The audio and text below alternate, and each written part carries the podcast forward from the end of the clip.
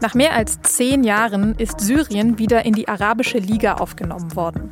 Obwohl der syrische Machthaber Bashar al-Assad im Bürgerkrieg unfassbar viel Leid über die Menschen in seinem Land gebracht hat.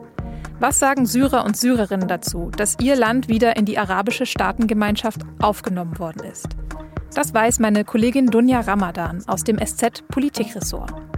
Sie hören auf den Punkt, den Nachrichtenpodcast der Süddeutschen Zeitung. Mein Name ist Nadja Schlüter. Schön, dass Sie zuhören.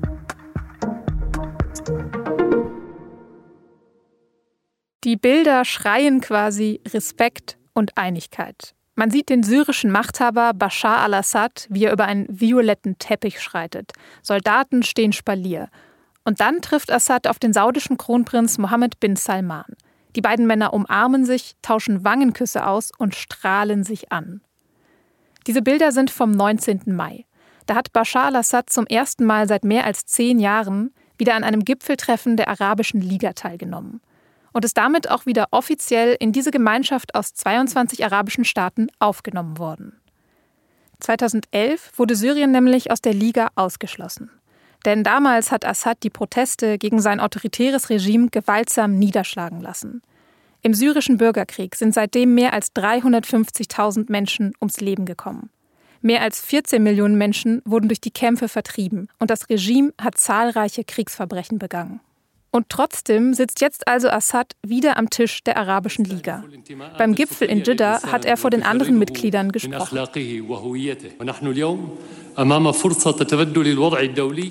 In einer Welt mit westlicher Dominanz, sagt er, mit wenig Prinzipien, Manieren, Freunden und Partnern, da sei die Arabische Liga eine historische Gelegenheit.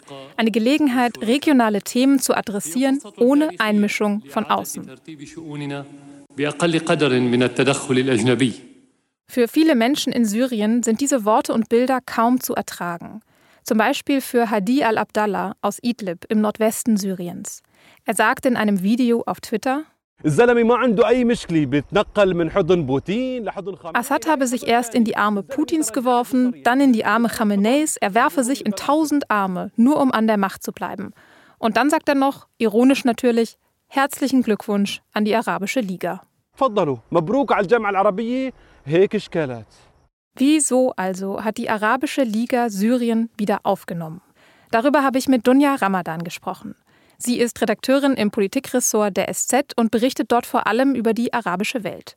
Und sie hat auch kürzlich mit Menschen in Syrien gesprochen, wie sie diese neue Entwicklung sehen.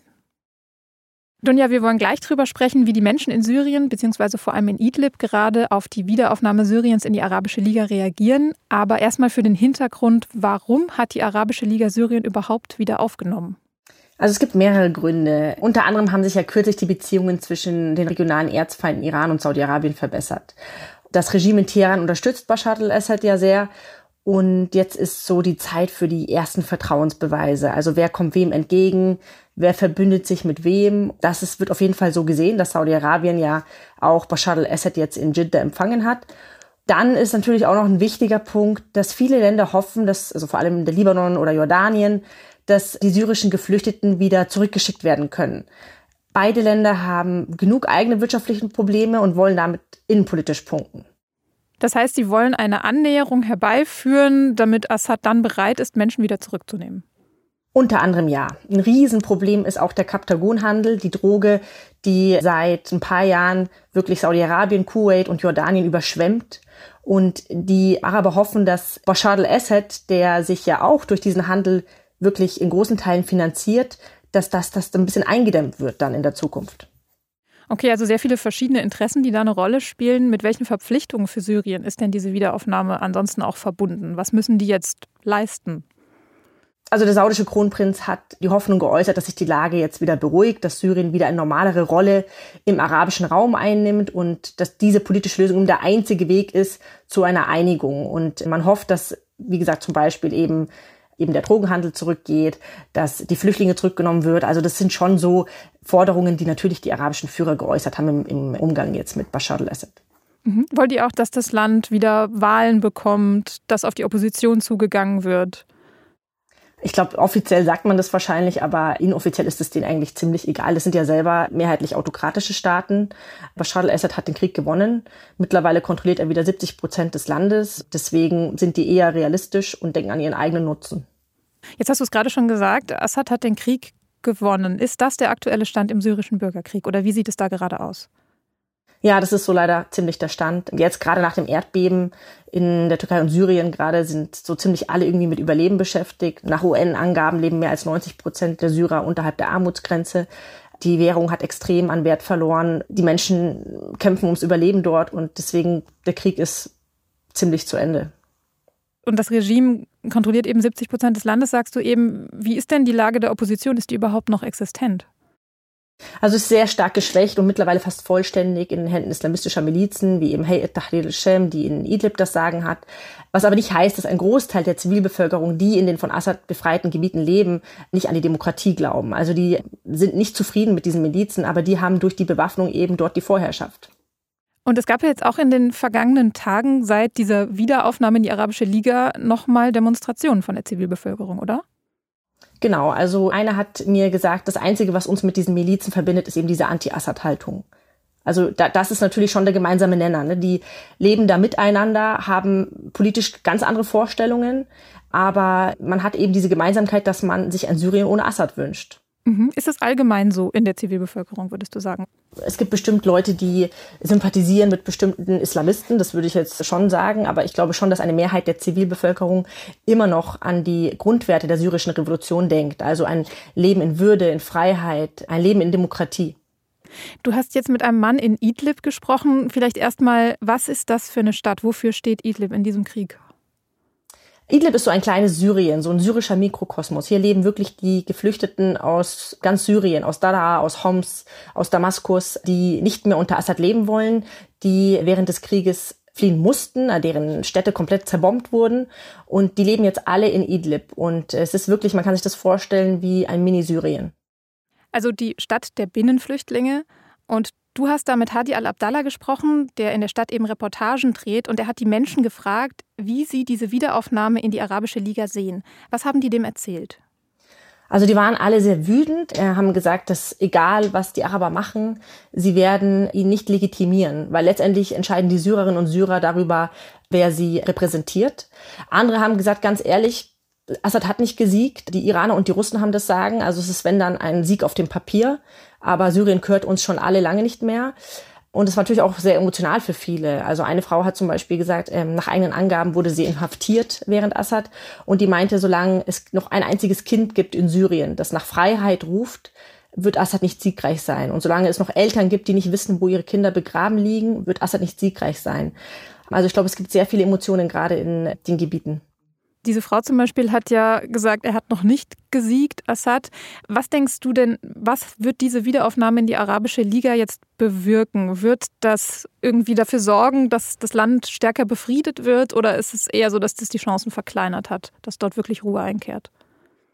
Ich glaube, es ist echt wirklich sehr schwer zu sagen. Also die Menschen, die unter Assad so viel Leid erfahren haben, die werden sich hüten, zurückzugehen, weil es gibt einfach auch viele Beispiele von Menschen, die zurückgekehrt sind und die dann doch inhaftiert werden. Also es ist ja auch so, diese Menschen werden von Assad als Verräter angesehen. Also eine Befriedung nach all dem, was passiert ist, nach über 350.000 Toten, nach 14 Millionen Menschen, die fliehen mussten, kann man sich kaum vorstellen. Aber die Erfahrung zeigt natürlich auch, dass wenn Jahre vergehen, dass Leute pragmatischer werden, dass vielleicht auch Regierungen vielleicht auch nicht nur in der Region pragmatischer werden. Es ist wirklich schwer zu sagen, aber es ist so viel Blut geflossen, dass man sich wirklich ein friedliches Syrien ohne Assad kaum noch vorstellen kann. Vielen Dank, Dunja, dass du mit uns nochmal nach Syrien geschaut hast. Gerne. Und wenn Sie das Ganze gerne nochmal genauer nachlesen wollen, den Text von Dunja Ramadan über die Reaktion in Idlib habe ich Ihnen in den Shownotes verlinkt.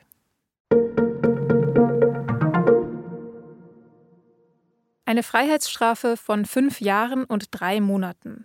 So lautet das Urteil des sächsischen Oberlandesgerichts im Linksextremismusprozess gegen Lina E. Die 28-Jährige wurde unter anderem wegen der Mitgliedschaft in einer kriminellen Vereinigung verurteilt. Außerdem wegen gefährlicher Körperverletzung, Sachbeschädigung sowie Diebstahl und Urkundenfälschung. Als Reaktion auf das Urteil haben linke autonome Gruppen für den kommenden Samstag zu Demonstrationen in Leipzig aufgerufen, unter dem Motto Tag X. Die Polizei rechnet mit Ausschreitungen. Seit Wochen verhandeln die Eisenbahn- und Verkehrsgewerkschaft EVG und die Deutsche Bahn über mehr Geld für die Beschäftigten.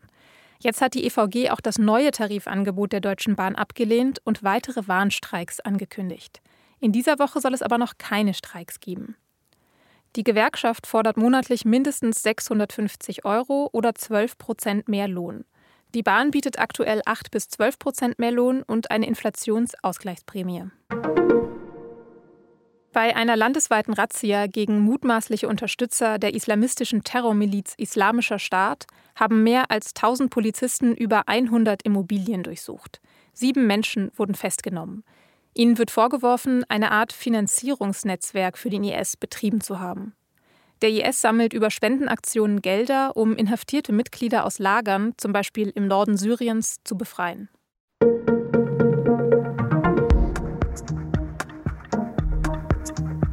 Wenn ich früher Kindergeburtstag gefeiert habe, haben wir meistens eine Schatzsuche gemacht. Und in der Kiste am Ende gab es Süßigkeiten oder was zum Ausmalen. Das war dann auch schon fast das ganze Programm, außer vielleicht noch eine Runde Topfschlagen. Ich bin allerdings auch im Westerwald aufgewachsen und nicht in Los Angeles. Da sieht es mittlerweile nämlich oft ganz anders aus. Und Eltern geben teilweise 150.000 Dollar für den Geburtstag ihrer Kinder aus. Statt Schatzsuche gibt's ein Treffen mit einem Eishockeystar und statt Topfschlagen einen Flug im Privatjet zum Grand Canyon. Genaueres zu diesem irren Trend können Sie in der SZ vom Donnerstag nachlesen oder in unserer SZ-Nachrichten-App. Redaktionsschluss für Auf den Punkt war 16 Uhr. Produziert hat die Sendung Jakob Arnoux. Vielen Dank dafür und Ihnen vielen Dank fürs Zuhören. Bis zum nächsten Mal.